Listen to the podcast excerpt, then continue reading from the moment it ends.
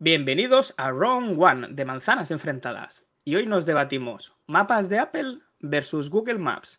Déjanos en los comentarios el que tú utilices. Round one. Fight. Que empiece el combate porque aquí hay dos pesos pesados que son los que más utilizamos entre todos. Vamos a ver qué incógnitas hay en el día de hoy. David, Mactrompa, ¿vosotros cuál utilizáis? Yo soy de. Bueno, en ciudad pequeña, eh, Google Maps. Y en ciudad grande, eh, mapas de Apple. Porque te fías más de que eso está mejor hecho para grandes que para pequeños. Para- Mm, mi, mi experiencia en ciudad pequeña con los mapas de Apple no es satisfactoria. Y eso lo has pero- probado la data, la fuente de. La fuente es mía, la fuente es de, de aquí, Tarragona, por ejemplo. Data el dato de. La fuente de ¿Perdón? Albert. Sí, la fuente soy yo. O sea, No, pero no, no me has entendido la pregunta porque la he formulado mal. ¿Cuándo, eh, si eso lo estás probando, a día de hoy, o fue hace tiempo cuando determinaste que esa era lo que utilizabas? Que eso puede cambiar, Mac. Sí, sí, sin duda, sin duda. Eh, buena pregunta, y ahora sí que la entiendo. Eh, ya lo tengo, autori- lo tengo interiorizado. Es decir, Vale. por desgracia, mi experiencia de hace unos años atrás fue siempre esta y ahora ya es una costumbre. Es como, por ejemplo, para conducir me es imposible utilizar cualquiera de los dos. Utilizo Waze, que al fin y al cabo es de Google. Pero para lo que es andar, y, ando mucho, creerme. Me gusta mucho más Google Maps en, en- en ciudades más chiquititas. Y luego la integración que tiene con el reloj eh, y la manera que tiene de trabajar con el reloj. eh, Google, o sea, ma- eh, mapas de Apple en ciudades grandes es exquisita. El hecho de que vibre de una manera si tienes que girar a la derecha, si vibra de otra manera si tienes que girar a la izquierda, o si tienes que seguir recto te hace otro tipo de, de vibración eh, es muy bueno porque no tienes que estar mirando continuamente el reloj, o sea, perdón, el, tanto el reloj como el, como el móvil. A mí me resulta mucho más cómodo. Te hago una pregunta. Si tuvieras que quedarte con una día de hoy, ¿con cuál te quedabas? Como que vivo en una ciudad pequeña, me quedaría ahora mismo con Google Maps, Porque te cuesta decir que le das la razón a Google, ¿no? mm, porque no, me da- me da igual darle la razón a uno que a otro. Me estás diciendo, claro, como vivo en una ciudad pequeña, pues, pues Google. Sí, a día de hoy sí, pero insisto, es, mi experiencia, que no ser por Apple, ¿no? Vale, vale, vale, que ya quedó claro que es por disculpar a Apple. Vamos a ver si en una ciudad grande como Sevilla se utiliza una u otra, David. Pues yo era hace cuestión de un año, 99% del uso era Google Maps. A día de hoy ha ganado bastante más Apple Mapas y por varias razones, ¿no? Yo usaba Google Maps por el tráfico. O sea, yo aunque sepa el destino donde yo voy, yo lo utilizo mucho en el coche. ¿eh? Siempre pongo el destino porque me gusta saber el tráfico, los atascos y encontrar una ruta alternativa. Y en eso Google Maps creo que lleva ventaja sobre Apple Mapas. Es el único motivo por el cual yo utilizo Google Maps. Si veo una situación complicada de tráfico, me fío más. Para el resto de ocasiones, eh, Apple Map Apps. Eh, voy a compartir esta pantalla. Son Vale. detalles tontos. Por ejemplo, en, la, en CarPlay, que es cuando más lo uso, detalles como que el hecho de que te aparezca una notificación desplace el cursor que te representa a ti y lo hace más bonito, más visual. Es una tontería, pero es un ejemplo lo que yo veo en, en mapas, lo veo más estético. Creo que Google lleva tiempo que no evoluciona, que está estancado, pero que en cambio Apple Mapas, como siempre ha estado detrás, está intentando echarle la pata, como quien dice, y está desarrollando mucho y bien. Yo lo veo más bonito, lo veo más integrado. En esta integración, por supuesto, lo utilizo más en el coche porque con Siri me va de vicio. El hecho de pedirle a dónde tengo que ir que me lleve, me encanta. Así no como introducirlo por texto. Si tengo que introducirlo por texto, Google Maps me funciona mejor y Mapas me va peor. Pero como lo suelo hacer por Siri, sigo. Y otro, que es el último detalle en llegar a la, a la reunión, es la integración con la isla dinámica.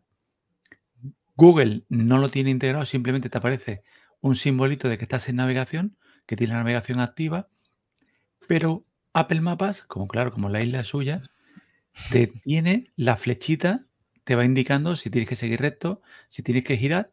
En cuanto presionas la isla, te hace el típico despliegue este que hemos visto, con más indicaciones, con más información, le das y vuelve a su sitio. O sea, creo que está muy, muy el hecho de que esté todo de nuevo integrado en el ecosistema me ha hecho decantarme últimamente más hacia Apple Mapas. Pero no termino de quitarme Google. Si ya Apple Mapas tuviera el tráfico como lo tiene Google, yo que creo cada vez que va sí, mejorando, me parece. Que cada vez va intentando tener algo más. daría el salto. O sea que ahora mismo, si te tienes que quedar con una, entiendo que te quedas con Apple Mapas. Sí. Con Mapas de Apple. Genial. Bueno, quería decir algo, Mac Trompa. Mac Trompa. Sí, em, yo Apple Car lo he utilizado muy poco, básicamente porque no tengo coche y el coche que mm, de vez en cuando utilizo pues no, no es compatible con ninguna tecnología ni de Apple ni de Google. Eh, pero sí que he tenido la oportunidad de montarme en el coche de Treki y él sí que tiene una pantalla compatible con Apple Car. Y he de decir que el tema de las notificaciones está muy mal implementado en, en Apple Car. Porque salen flotando desde abajo y en muchas ocasiones te impide ver si hay algún cruce o no que tengas que coger. Y además, no puedes quitarlas. Tienes que esperar a que desaparezca por sí solas. Y esto es una cosa que me comentaba Iván que hace ya años que funciona así. Y me da la impresión en- de que o Apple mm, no está haciendo bien esa parte de su faena, o muy poca gente de, de Apple está utilizando mm, Apple Car, o sea, mapas en Apple Car, porque se tendrían que dar cuenta de que esa notificación está molestando. Pero mira lo que te he comentado antes, que te he vuelto a poner la captura. En Sí, Google sí. te ocurre, porque son las capturas superiores. Google cuando aparece una notificación, tapa el cursor que representa tu movimiento, tu posición.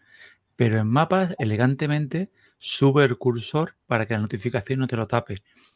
La queja de Iván es que esta barra también se posiciona muchas veces en botones de otras aplicaciones.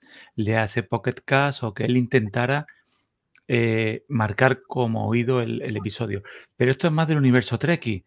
Esto es encontrarle tres pies al gato o encontrarle porque, señor, espérate que apare- desaparezca la notificación para quitar el episodio. Es más, si lo que tienes que hacer es ir conduciendo. ¿Qué ganas tienes de ya marcar el episodio como, como oído? Espérate, ¿eh? Si de todas maneras, que en cierta forma sí que tiene razón, pero la notificación tendrá que aparecer en algún sitio. Sí, puedes a lo mejor sí, yo- personalizarla que saliera menos tiempo en condiciones de accesibilidad. Eh, bueno, la verdad, la verdad es que sí que entiendo lo de Treki que tiene en su podcast, en su podcast eh, Undercover, que ha dicho justo eso y que se queja de mapas y que piensa que ni- nadie de Apple está al volante y nunca mejor dicho porque dicen que no utiliza, eh, bueno, escuchadlo, que no, utilizan los, eh, los propios eh, CarPlay y mapas en sus coches. Mac, perdona. No, no, eso es un poquito eso que yo, yo me acuerdo, y esto seguro que a muchos os sonará, el tema del ejemplo de Steve Jobs y la, y la espuma de afeitar Gillette, que, que él decía de que era imposible que el presidente de Gillette utilizara su propia espuma, porque si no se daría cuenta de que eh, esa, ese pote de espuma al cabo de los dos o tres días que lo tienes en el baño se oxida la parte de abajo y eso es indigno de un producto mm, de tal, de tal marca. Y, y me da la sensación de que esa perfección que buscaba eh, Jobs en estos detalles, pues ha ido perdiendo con, con detalles como el que acabamos de, de explicar, ¿no? Una Sí, perfección. Sí, la verdad. A ver, el tema es que Apple metió la pata, la metió una vez, ha ido pasito a pasito hasta que ahora tenemos su manera panorámica de ver el Street View que todos conocemos de Google. Y aquí voy a responder yo para finalizar con cuál me quedaría. eh, y aunque no conduzca, como sabéis algunos, eh, sí que monto mucho de copiloto y sí que me, esfuerzo por tener eh, las mejores indicaciones ya que estoy a la otra parte del volante y sí me gusta navegar y siempre me ha gustado navegar con TomTom. Entonces, lo más parecido a tener el TomTom de toda la vida realmente es mapas de Apple. ¿Por qué? Porque los mapas son de TomTom y son desde el principio. Son más fáciles de interpretar para mi forma de ver y son para mí mejores y sobre todo, como dice Mac, en, en, en ciudades grandes. ¿Qué ocurre? Que ya Apple se ha metido por todos lados. Entonces, por eso le dice esa pregunta a Mac Trompa, por si realmente eh, esto le está sucediendo a día de hoy. Seguramente a día de hoy ya no esté sucediendo de esa misma manera. Eh, la calidad que tiene Street View y todo lo que va sucediendo es muy buena. Lo que pasa es que cada uno tiene algo reforzado. Eh, por ejemplo, aquí estamos viendo un Street View perfecto de la zona del Bernabéu. ¿Qué ocurre? Que en Google puedes incluso ver la fecha en la que se hizo esa toma y y recorrer años atrás para ver qué había en ese momento. O sea, son detalles que marcan una diferencia, que es lo que tiene Google por un lado y por otro. Em, están los dos que te puedes quedar perfectamente, tanto uno como otro. Quizá por ecosistema puedes quedarte con el de Apple. Yo si tengo que elegir, quizá por mi fanatismo por Apple, me quedaría por Apple, pero no me iba, no iba a estar demasiado descontento por dejar por tierra a Google. Así que aquí estamos un 2 contra 1. Lo siento, Mac, pierde Google Maps, tío. Lo siento.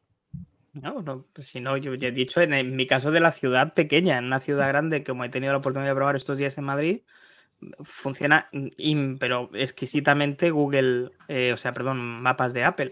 Es, un 2 contra y medio, dos y medio contra y medio, porque realmente he tenido, bueno, yo utilizo las dos plataformas que has hecho bien más, que esto no puede ser todo, tiene que haber ahí opiniones de todo tipo. De hecho, sacamos también, por otra parte, las bondades que tienen muchas, Google Maps, como que tiene, en el, fondo, es bastante más completo, como ha dicho David con el tema del tráfico, como he dicho yo respecto también a, ciudades pequeñas y a tener comercios instalados, aunque aquí estamos viendo lo que es el centro de Madrid y no le falta ningún tipo de restaurante, no le falta ningún tipo de, vamos, de indicación, se ve todo bastante claro. El, el 3D siempre me ha gustado, que lo hemos visto, el flyover es una maravilla. Así que mm, son sellos de identidad, son cosas diferentes. Como te viene instalado en tu iPhone, utilízalo si hace mucho que no lo utilizas. Y alguna recomendación que le podemos decir a los oyentes de Mero, una de Mero, en Ron One, de manzanas enfrentadas. Yo lo que ya he dicho, que le di una oportunidad. Oportunidad. Si no, se la está dando ya, ¿no? Exacto. Genial. Pues yo creo que hemos llegado al final del round one, en este caso, el tercera parte, el número 3. Mac Trompa, por favor. Sí. Pues nada, hasta aquí hemos llegado hoy y si os gusta este formato, compartirlo con vuestros amigos y suscribiros al canal de Twitch, de YouTube, de Twitter, en Instagram, para que estar a la última en las noticias de Apple de una manera diferente, ¿vale? Y escúchanos en formato podcast en tu plataforma preferida. Hasta el viernes a las 11, chicos. Os esperamos, familia de manzanas enfrentadas. Allí nos vemos, chicos. Chao. Chao.